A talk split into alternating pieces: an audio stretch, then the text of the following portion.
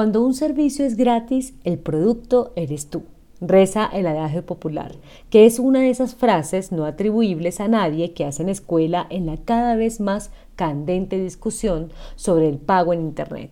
algo que nació gratuito y que está basado en economías colaborativas, pero con la certeza de que hay grandes multinacionales enriqueciéndose con la difundida noción de que todo debe fluir por carreteras de gratuidad, mientras los más listos manejan las autopistas y los peajes.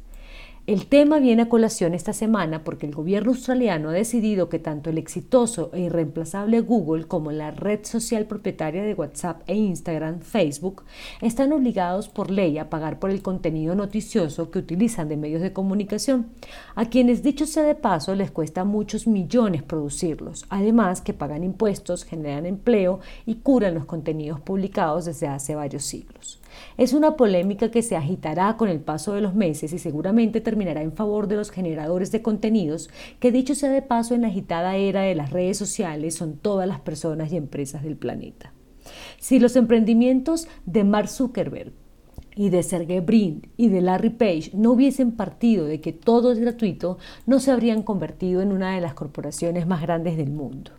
Miles de millones de usuarios, individuos y empresas de los buscadores y las redes sociales se levantan cada día a actualizar sus sitios sin ninguna retribución a cambio, incluso entregando toda la trazabilidad de su comportamiento de consumo, sus hábitos de informarse, sus lugares frecuentes y todos esos datos que hoy son mucho más valiosos que un barril de petróleo o una onza de oro. Si Facebook o Google hubiesen destapado su carta o el componente secreto de sus éxitos y hubiesen hecho una convocatoria abierta en todo el mundo para que la gente publicara su contenido personal o profesional de forma gratuita, no hubiesen llegado donde están.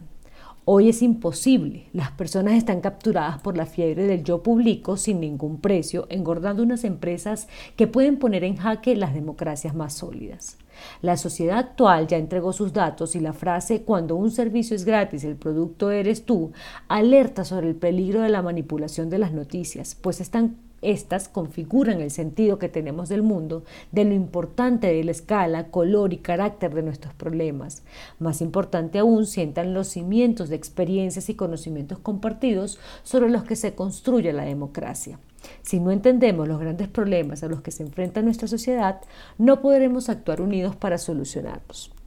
Si las noticias importan, los periódicos importan, porque los periodistas son quienes redactan las mayorías de ellas. Las fuerzas desencadenadas por Internet impulsan una transformación radical con respecto a quienes producen noticias y cómo lo hacen y con qué interés. Facebook y Google por ahora deben volver a hacer la matemática de sus ingresos en todo el mundo y por ética, pura responsabilidad y coherencia de la formación social deben pagar por los contenidos que usan y sobre los cuales han forjado sus grandes imperios económicos.